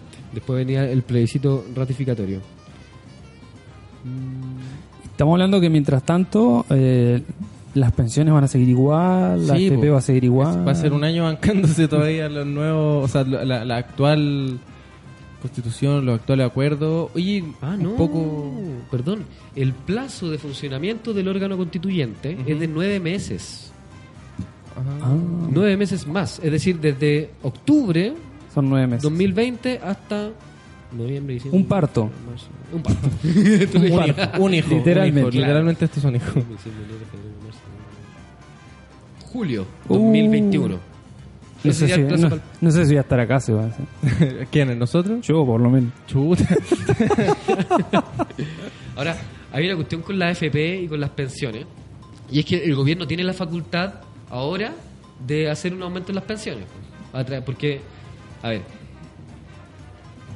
claro, para cambiar de modelo de pensiones es necesario cambiar la constitución. ¿Ya? Porque, la, porque si, claro, si tú quieres establecer un sistema en el cual el Estado tenga un- una, una mayor relevancia, digamos, dentro de las pensiones, tienes que cambiar la constitución porque en la actual constitución se dice que el Estado tiene dos, dos, dos labores respecto a las pensiones que son bien limitadas. En primer lugar, el garantizar prestaciones básicas, que son las pensiones mínimas que se otorgan al día de hoy. Y por otra parte, está el fiscalizar la labor de las AFP, que es una cuestión que se hace a través de la Superintendencia de, de Pensiones. El tema está en que el gobierno puede aumentar el monto de, las pensión, de la pensión básica solidaria. Y, y ahí quiero volver a, a- a un punto que dije en un comienzo, y es que me- a la conspiración del análisis de prensa, y es que perfectamente ellos podrían ahora aumentar la pensión básica solidaria. De hecho, el primer anuncio era un 20% y ahora los diputados están eh, forzando porque sean un 50%, para que el día de mañana, a través de ley de presupuesto, simplemente no se contemple ese aumento de las pensiones y finalmente eh, al- la gente haya votado que no por la constitución y entienda que no fue necesario y finalmente te lo recorte igual. po. Estamos hablando de un 50% que tampoco es nada, ¿no? Sí, Porque, nada, o sea, ¿Cuál- ¿Qué, qué porcentaje? O sea, 50 lo, lucas lo- más lo digno sería retirarte con toda tu platita que ahorraste. Pero, ¿cómo funciona en otros lados el sistema de la. hay distintos modelos de pensiones en el mundo. Eh, en algunos, bueno, en la mayoría, el Estado tiene una. El Estado y, la- y, las- y las cajas de previsión que han generado incluso los mismos sindicatos tienen una relevancia que es distinta a la que tienen en Chile. Eh, yo no soy especialista en esta materia, quiero aclararlo, eh, pero sé de modelos en los cuales el Estado garantiza una pensión suficiente. Es decir, eh, suficiente para suplir los gastos de, la, de tus necesidades básicas, que es una cuestión que hoy día no está garantizada en Chile. De hecho, yo creo que uno de los derechos que se tendría que establecer ahora es el derecho a la pensión suficiente. Suficiente, es decir, nada más que eso, ni más ni menos, una cuestión básica. Sea garantizado a través del modelo que sea. ¿ya? Eh, si es suficiente, eso de inmediato repercute en, el, en la calidad de vida de un importante grupo de la población, no solamente los jubilados, sino que también los hijos de los jubilados. ¿Por qué? Porque como los viejos y las viejas no pueden seguir trabajando física, o sea, tienen que ser mantenidos por sus hijos. En muchos casos, porque la pensión no alcanza, ¿cierto? Eh, digamos, los que no pueden seguir trabajando, porque hay gente que muere trabajando finalmente en este país. Eso significa que los hijos y las hijas, si es que sus viejos pueden eh, vivir con la pensión que se le otorga, no van a tener que aceptar cualquier condición laboral, digamos, para eh, por la desesperación de que tenéis que mantener no solamente a ti, sino que también a tu A tus hijos. a tus padres. pues. Ah, a tus padres. Pues, claro, sí, o sea, ¿Se dice eso? O sea, yo escuchaba a harta gente decir que al final termináis como que tus papás terminan siendo tu hijo y ya cuando ya son Claro. mayores y eso es solo no es algo que su- suena súper tierno si lo queréis pensar de una forma, pero es algo que no debería ser, pues, ¿cachai? Como Exacto. no... Tú no tendréis por qué estar preocupado de eso, deberían haber otra... Exactamente. De hecho, está. eh, de hecho, para el mercado laboral actual en Chile, si la pensión es suficiente, perdería una cantidad no menor de mano de obra. Por tanto, la mano de obra se encarece. En la medida que hay viejos trabajando, en los empleos más precarizados, eh, la mano de obra es más barata porque hay más oferta Claro. si lo queremos ver en, eso, en esos términos. Claro. Entonces, to- entonces una pensión suficiente repercute casi en toda la en todo el entramado social. Sería.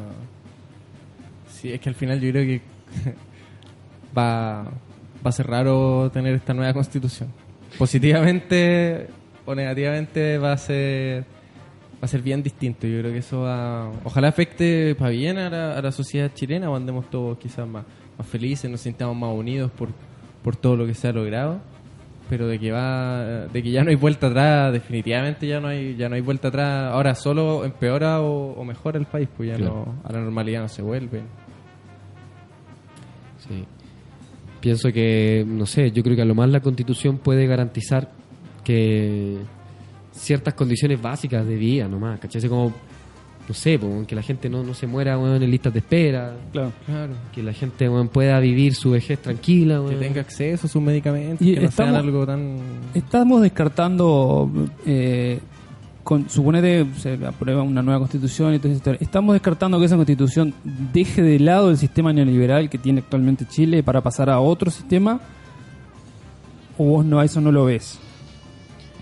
¿O el sistema va a seguir siendo el mismo y se va a empezar a repartir más?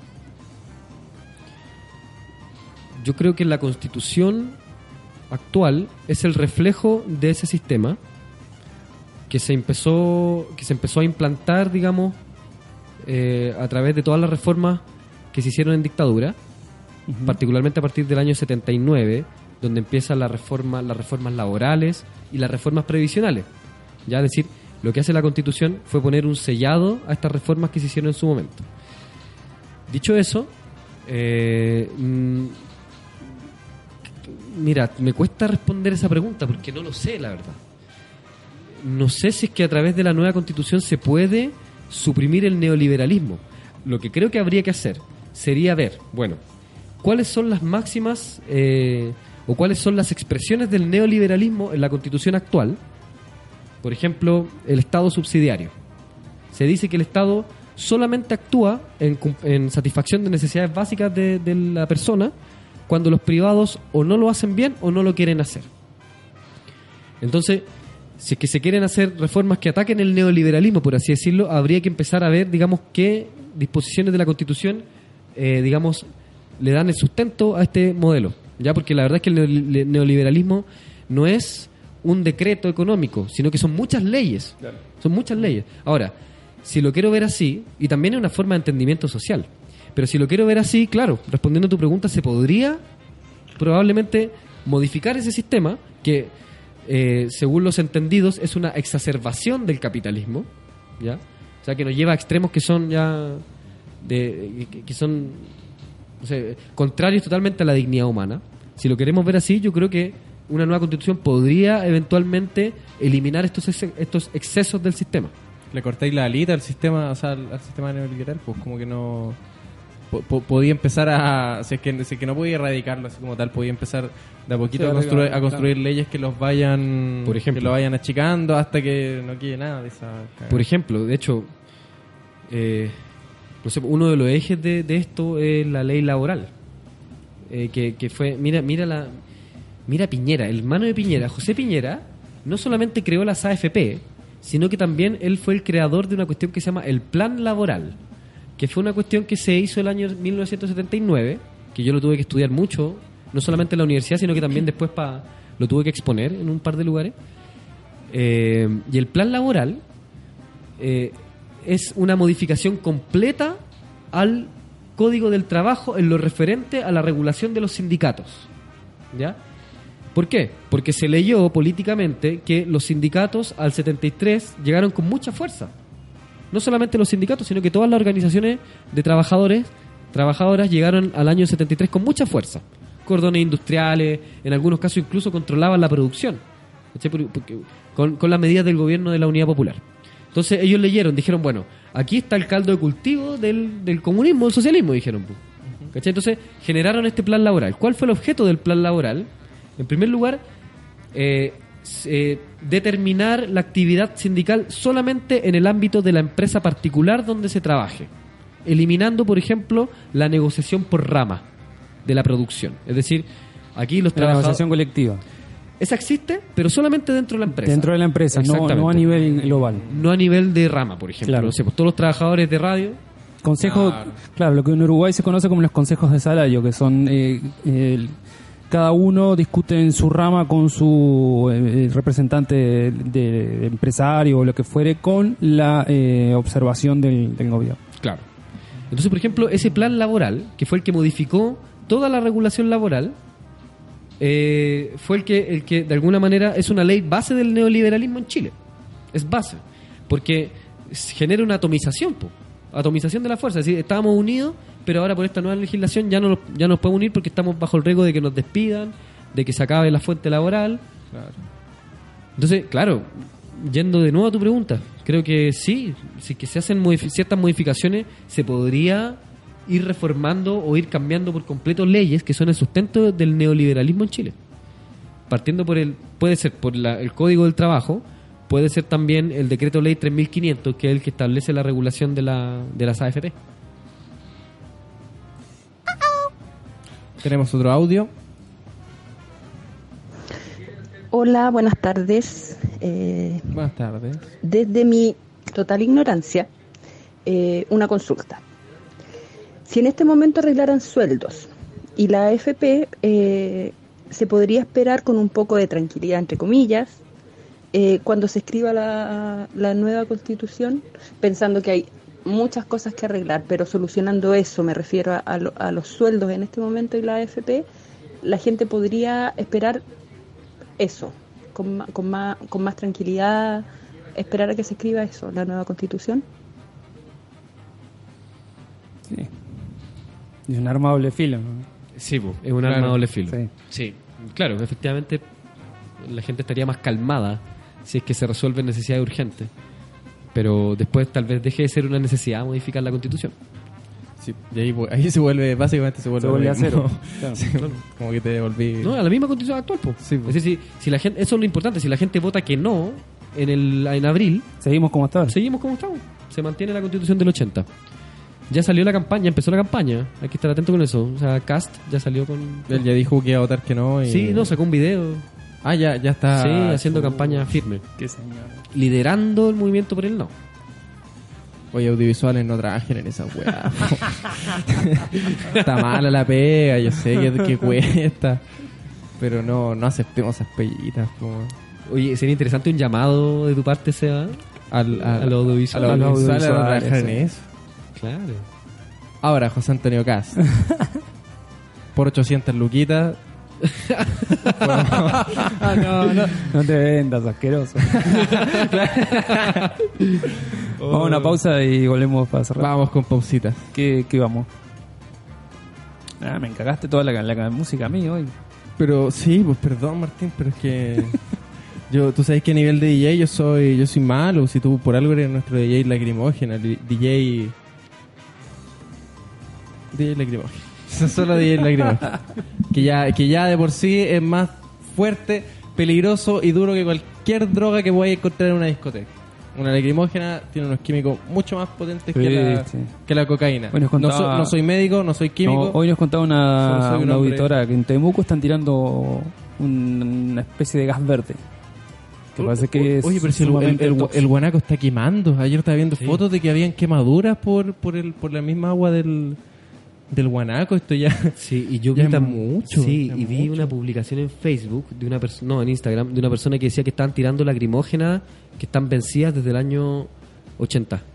Y el, eh, fue el. Fue, Vencida, el, weón. fue este, el, el Rosas que dijo que al final. Puta, pero eso es lo mismo que cuando se te vence el yogur. ¿Dijo eso? Dijo eso. Ah. No sé si fue Rosas, pero sí fue uno de estos cabecillas top que han estado mandando. Bueno, pero hay que, hay que darle entonces que, que tome un yogur vencido hace dos años. Que lo tome. Tómate Y, un yogur claro, como- ¿Te acordás como el señor Burns cuando hacía campaña política y no quería comer el, pescado de los tres ojos? Ya, claro, Igual. la misma bueno, misma. comete Cómete yogur, un yogur vencido, vencido, cinco años y a ver qué pasa. Sí, te- terri- mira esa declaración. Sí. po. Lo mismo que un yogur. Eh, mira, Ramones, vamos a escuchar Ramones. Vamos con Ramones, eso Dale. quería. Ahí va.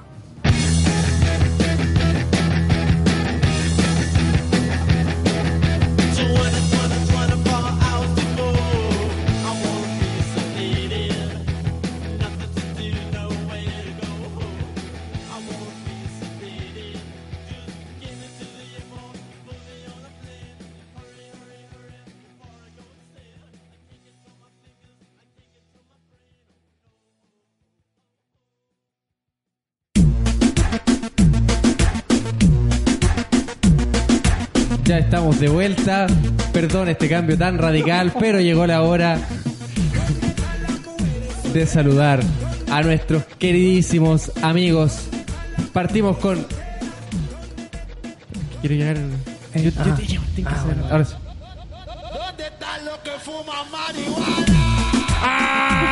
Ah, Saludamos a nuestro amigo Boca Navis-Grow Shop que nos está acompañando desde el programa número uno con todo su artículo. Oye, No, el uno no, como el 5 o 6. Sí, por ahí.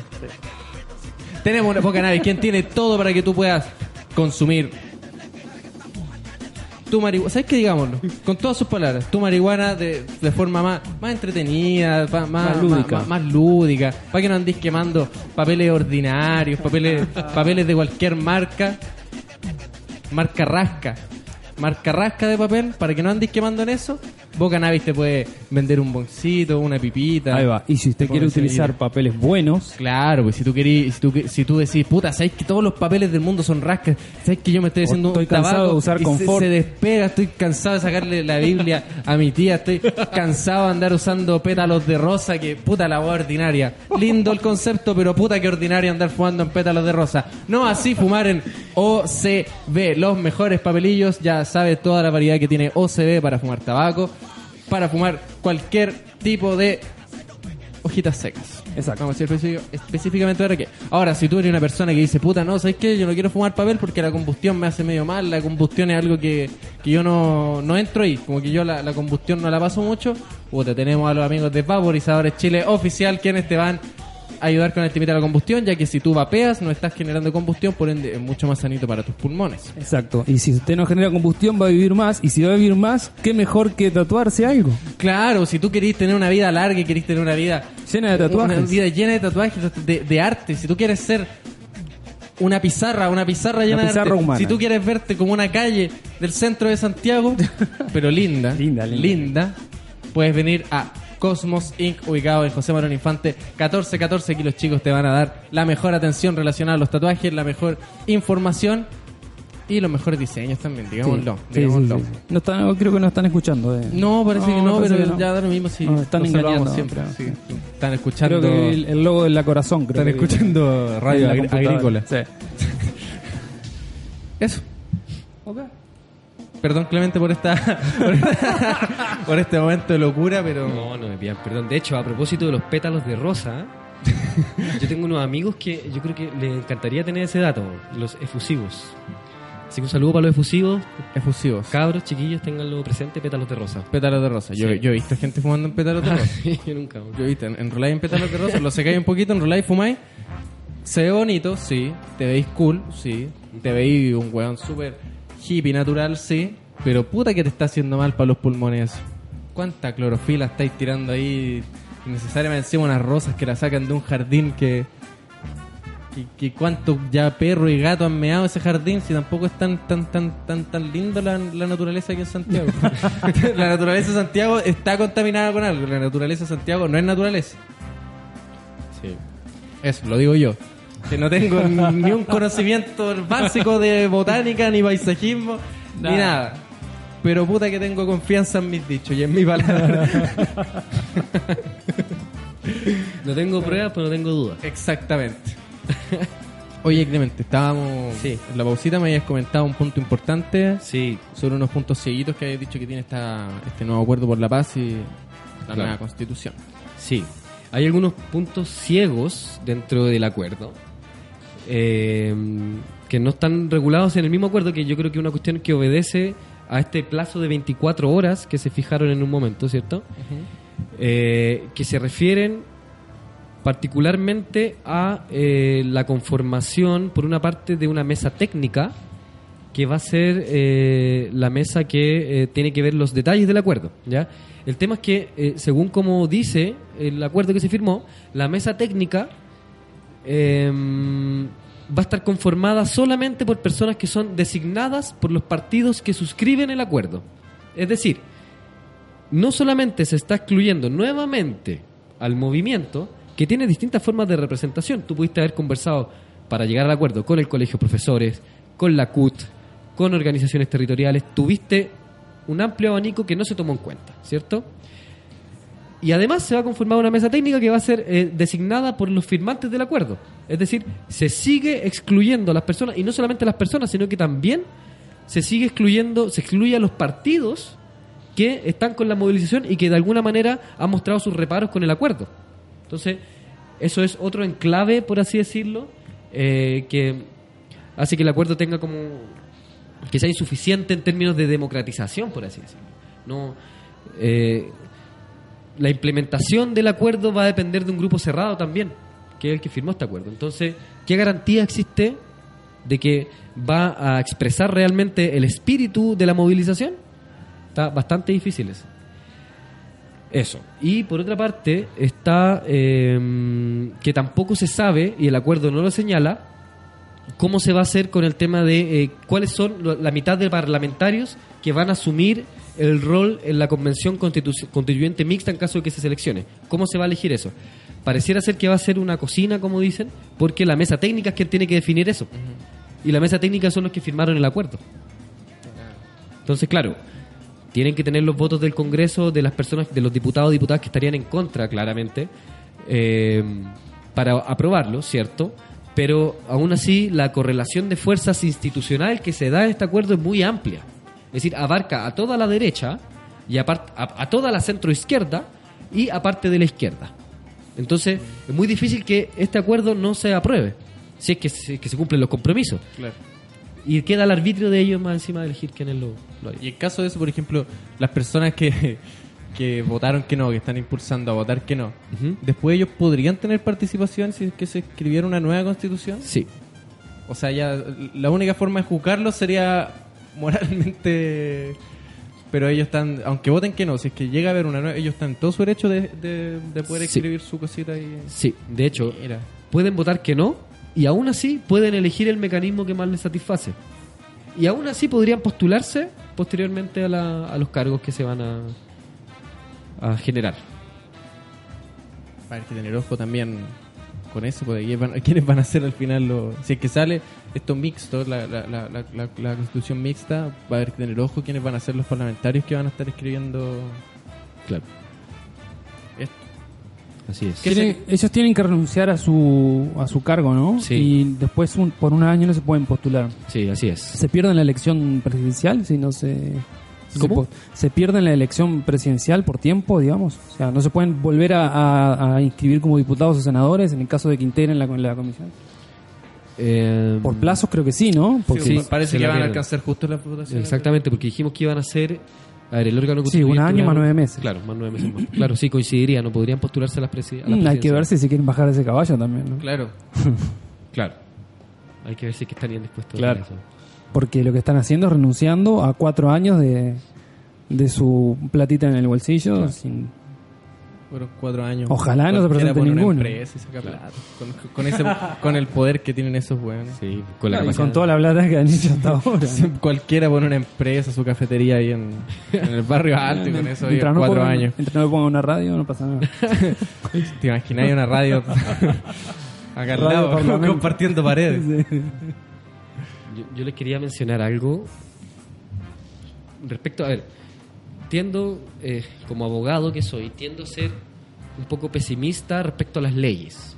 Yo no creo que las leyes sean particularmente los motores de cambio de la sociedad. Como les dije en un momento, creo que la ley tiene que reflejar el momento de la sociedad, más que eh, predeterminarlo, ¿cierto? Dicho eso, creo que... eh, a ver, quiero, quiero, quiero llamar a que, claro, como les digo, soy abogado, por tanto tengo cierto pesimismo al respecto, pero creo que eh, hay que utilizar ese medio, digamos, para eh, poder conseguir lo más posible para una vida, digamos, lo más digna posible, pero el centro está en que no son las instituciones las que cambian la sociedad. ¿Por qué? Porque las instituciones, por su propia definición, están instituidas son cuestiones fijas que cre- se crean para estar por siempre. Salvo que se crean estas leyes transitorias, que crean cuestiones transitorias, pero normalmente si se crea una institución es porque se está pensando en su permanencia en el tiempo. Entonces, no es la institución la que es la llamada a modificar la sociedad, sino que es más bien es la población la que tiene que modificar la, la- la, digamos el orden de las cosas, el orden de la vida, y que eso después se refleje en leyes. Ese es como el orden que me parece que es lógico, por eso soy, un poco pesimista con él, pero también creo que a veces hay que utilizarla, ¿ya? Pero no obstante eso, el protagonismo tiene que ser, digamos, de la gente y de la capacidad, creo yo, de eh, generar una cultura distinta en la población que finalmente nos haga poder prescindir de, eh, de tener que recurrir a- al Estado o tener que recurrir a empresas que nos esquilman eh, para poder satisfacer nuestras necesidades. Es decir, creo que ahí tiene que ser el cambio de paradigma, digamos, para que finalmente, ojalá, la Constitución refleje un poco eso, pero no lo va a poder reflejar del todo, porque como les digo, no es la llamada a modificar las cosas. Digamos, somos nosotros como personas, eh, a generar esta nueva cultura. Y de esta nueva cultura, quiero decir que en esta movilización que se, que se está dando, eh, se han generado ejemplos que para mí son notables, que son muy importantes tener presentes. Eh, la solidaridad entre las personas, eh, el diálogo, la unidad, la no división entre nosotros mismos. Es decir, que entendamos que casi por una cuestión de carácter y de historia, una persona va a optar por manifestarse pacíficamente y otros van a optar por, eh, digamos, las manifestaciones violentas. O manifestaciones, digamos, que sin ser violentas interrumpan el funcionamiento de la ciudad, estilo Gandhi. Eh, entonces creo que ahí está, ahí está más o menos prefigurándose qué es lo que tenemos que potenciar para que ojalá las leyes lo reflejen en algún momento. Entonces, tomando el audio que mandaron hace un rato, creo que sería importante, claro, entender que tenemos cinco meses para formarnos en términos de, eh, de educación cívica, pero también lo tenemos para potenciar las cosas buenas que se han dado en este tiempo, que son cuestiones que mm, a las cuales no estamos acostumbrados a hablar, por lo menos dentro de mi experiencia. Las personas que, por ejemplo, cuando se escriba esta nueva constitución, ¿qué puede hacer alguien para ser parte de la, de la escritura de esta constitución? Como igual que los presidentes tienen que empezar a juntar firmas un tiempito antes, tienen que empezar a, a solo hacerse notar más, tienen que tienen que mostrar puntos. ¿Qué, qué- básicamente qué legalmente tienen que hacer para decir yo quiero ser parte de la escritura de esta nueva constitución? como se van a aplicar las mismas normas de elección de los diputados, asumo que eh, se nos va, se nos, se nos puede exigir, digamos, cualquier tipo de, de- o sea, los mismos requisitos que se exigen a los diputados para postularse. Me imagino que, que por ahí va. Ahora, se ha dicho que eh, tendría que ser más libre, digamos. Digamos, que pueda postular gente, por ejemplo, de 18 años. Claro. Por ejemplo, son los, o sea, es el movimiento estudiantil o el movimiento juvenil quien inició todo esto. Entonces, ni siquiera están dando el voto para los 14, pero ya no importa.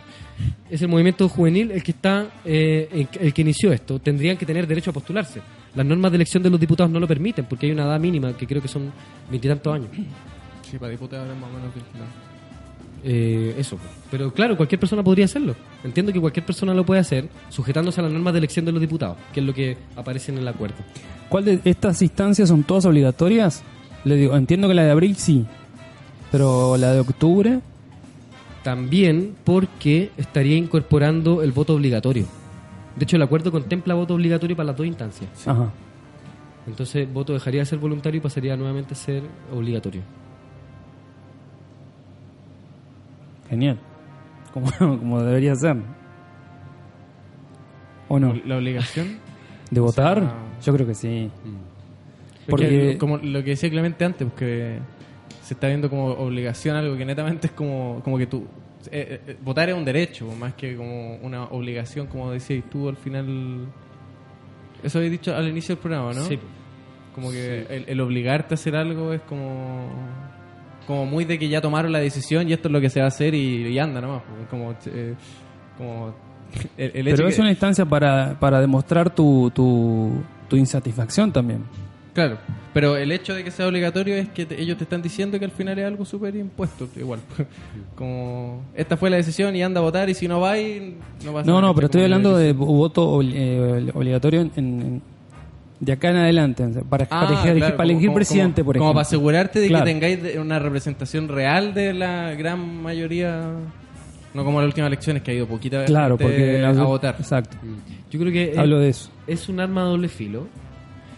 O sea, no, má- más que un arma doble filo, yo diría que, a ver, yo creo que por mi forma de ser, estoy en contra, no, no en contra, sino que no me gustan mucho las obligaciones impuestas, que no son con- conscientemente asumidas por la persona, ¿cierto?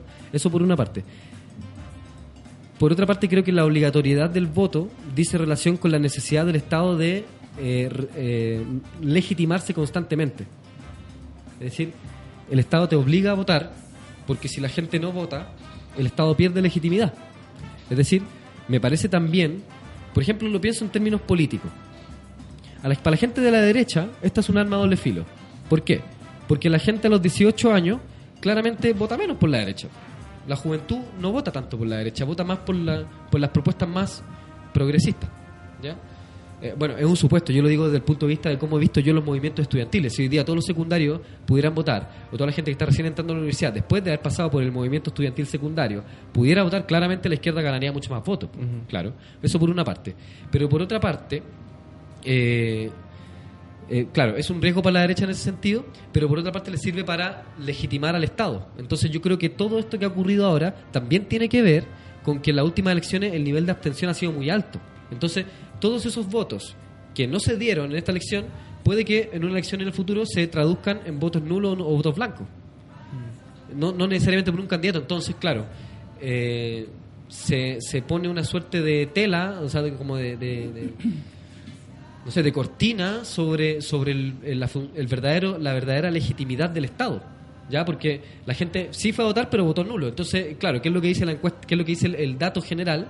Te va a decir, pero votó toda esta cantidad de gente, compadre. Entonces, no es ilegítimo.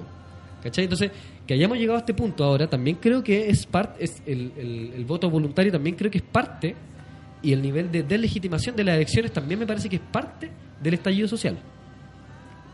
Entonces, finalmente lo que, lo que va a quedar es que, oye, pero votó más un porcentaje muy amplio de la población, por tanto la votación es legítima. Y la gente legítimamente votó que es nulo. Pero claro, la gente fue obligada porque si es que no votaban, o sea, es que si no iban a votar te pasaban un parte. Entonces yo creo que cuando se trata de participación, soy contrario a las obligaciones, porque en realidad tiene que nacer de tipo, me parece, y a tu nivel de conciencia y tal vez de compromiso si lo queréis ver así. Eh, pero no sé qué bueno puede salir de eso. Claro, lo, Ahora- idea- lo ideal es que no te tengan que obligar a votar. Claro, lo que pasa es que en un país donde no tenés educación cívica es Sí. complejo que vos eh, hagas ese análisis. Y, y que haya un voto consciente Claro. también. po. Claro. complicado. Porque que- seguramente ese día no, no- todo ese análisis que vos haces que es sumamente válido no, lo- no, no, no lo usaste para no ir a votar. No, no fuiste a votar porque te levantaste tarde, te quedaste comiendo un asado, el otro, no sé, mil O porque no era importante. O porque no te Claro. importaba. Es que ese es el tema, po. En la medida, yo creo, o sea, en la medida que que tú veas un peso en tu voto, tu voto va a tener sentido. Si tú crees que tu voto, que es como están diseñadas las reglas de la Constitución actual, tu voto casi no tiene ningún peso, porque finalmente lo que define la cuestión son los quórum parlamentarios. Entonces, eh, digo, pucha, si en verdad no tiene ningún efecto, ¿para qué voy a votar? Ahora, me parece que igual puede aumentar la, votación de la gente que vote a favor de la nueva constitución. Como que eso puede ser una medida para eso. Y hay gente que está de acuerdo con la, con la obligatoriedad como deber, pero también creo que, como lo mismo, tiene que ser un reflejo, la cantidad de votación tiene que ser un reflejo de lo que se da antes, de la educación que se genera antes. Porque, ¿de qué me sirve a mí votar si es que ni siquiera sé por lo que estoy vota- votando? Porque a mí nunca nadie me educó en ese sentido. Yo he tenido la suerte de que, de que he accedido a esos conocimientos porque estudié esta carrera, pero en el colegio, la verdad es que yo tenía conocimientos muy vagos de todo esto. Claro. Entonces me he tenido que informar de manera autodidacta con mis compañeros, mis compañeros, mi gente que conozco. Entonces me parece que una- es un arma doble filo. pasó un tiempo que, que menos mal ya cortó un poquito eso, de que, no sé, ponerse en el caso de que hubo el- un, un- un- un gran porcentaje de gente que a modo de talla empezó a idolatrar a Casp, como esto cuando decían el emperador Casp y, y todo eso. Sí. Al final tenés que pensar que eso que partió como una talla, hay gente que para tener la fotito del voto con la weá de cast, lo hacía, pues caché, y eso era darle un voto a alguien potencialmente súper peligroso al país, sin pensar eso, sino que pensando más en la talla de ir a votar por cast, pues caché, como Claro. que al final eso, eso se da también un poco con lo como con esta de los votos obligatorios, como que si vais, no te lo tomáis tan en serio según yo, si vais obligado a las cosas, como que en general pasa, Sí, tiene que ver, creo, con el comportamiento humano. sí. Que- Como Ahora, una, obligación la veis mucho más, más, más, más dura y con, y con- y con menos ganas y, de, y de- de peor forma a un deber, o sea, a un derecho. sí, a propósito de eso de Cass, es como pasa con la viralización del video de John Covin, ¿Ya? cuando John Covin salía hablando en su casa después de haber disparado en Reñaca. Sí. Yo creo que no había que viralizarlo. Cuando él hablaba y daba las razones, no, si los queremos matar a todos. Porque esa cuestión hace que alguien, le llegue a alguien y Claro. le hace clic. Sí, pues le puede hacer sentido. Tiene eso. que ver lo mismo con el voto. Como en términos de, hoy voté por Cass, miren. Sí, pues, ¿Cachai? totalmente. No, te lo planteaba porque en, en Uruguay el voto es obligatorio y, y, la, y la, la votación se vive como, como una instancia en que vos, vos vas y, y obviamente si votás en blanco o nulo no sirve porque le das los votos a quien gana. Vos tenés que votar anulado para que eso no ocurra. Entonces el porcentaje de votos anulados en Uruguay es muy alto y eso se toma como un voto castigo a- a- a la clase política en sí. Pero el voto anulado no se suma, solamente el blanco. Se el blanco se suma al que tiene más. Ya. No se suma, o sea, pero queda en, en- en un porcentaje que no, no ayuda a que no, no se toma en cuenta como, como, el, como el que va ganando, digamos. Sí el, el anulado, el anulado sí, porque en el anulado hay un porcentaje de tantos Claro. votos anulados. El voto blanco nulo no hay porcentaje, no. Claro.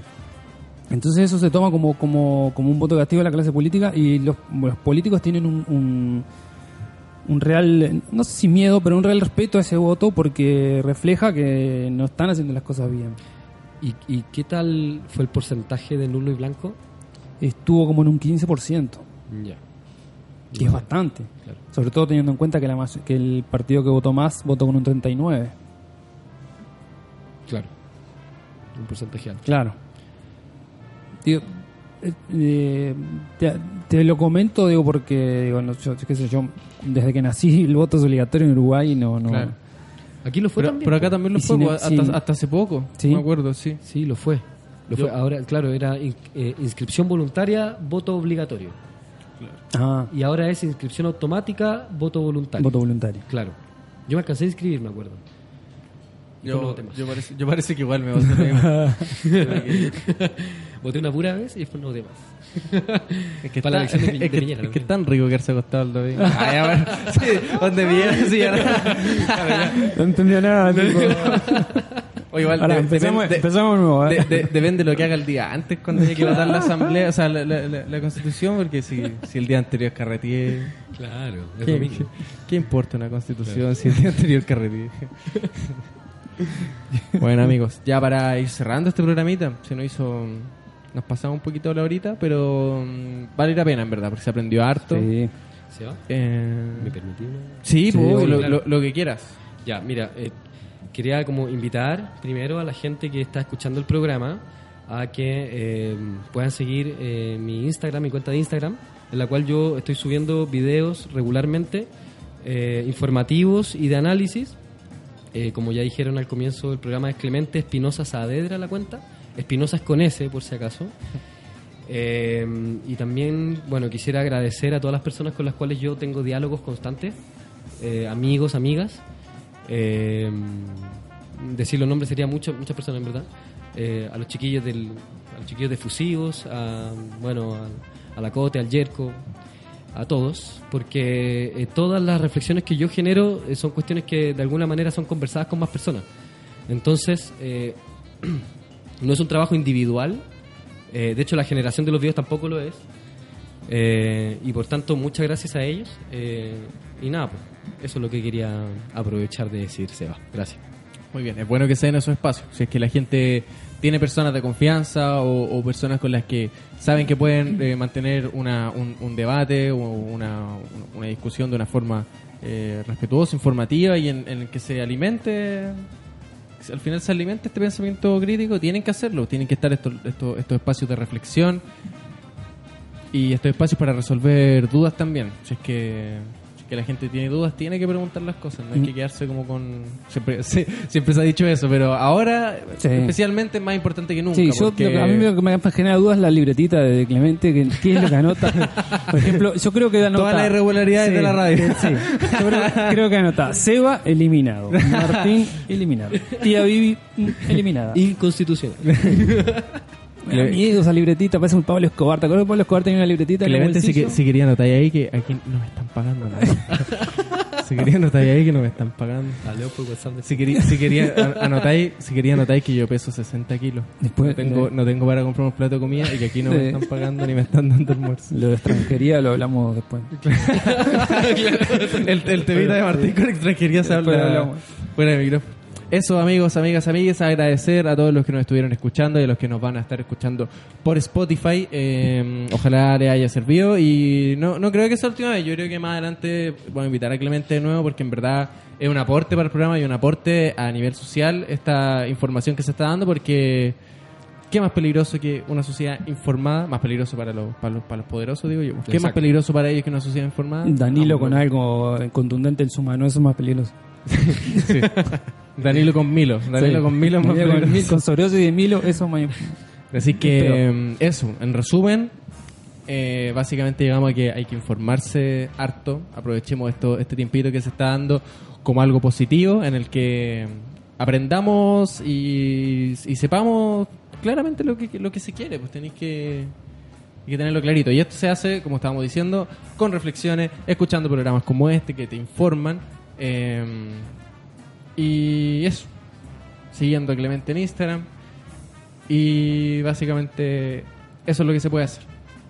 Ahora también, todo esto lo podías hacer fumándote unos tabaquitos con papelillo OCB, te lo podías hacer fumándote su cosita ahí con su, su, su artículo de Bocanavi y un bajo Grow Shop, lo podías hacer Con un vaporizador. con un vaporizador, O podés hacer todo eso más un tatuaje. más, más un tatuaje. Bien. Claramente.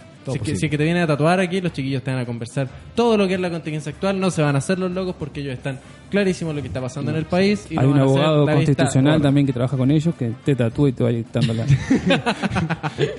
Todo es posible. Todo es posible.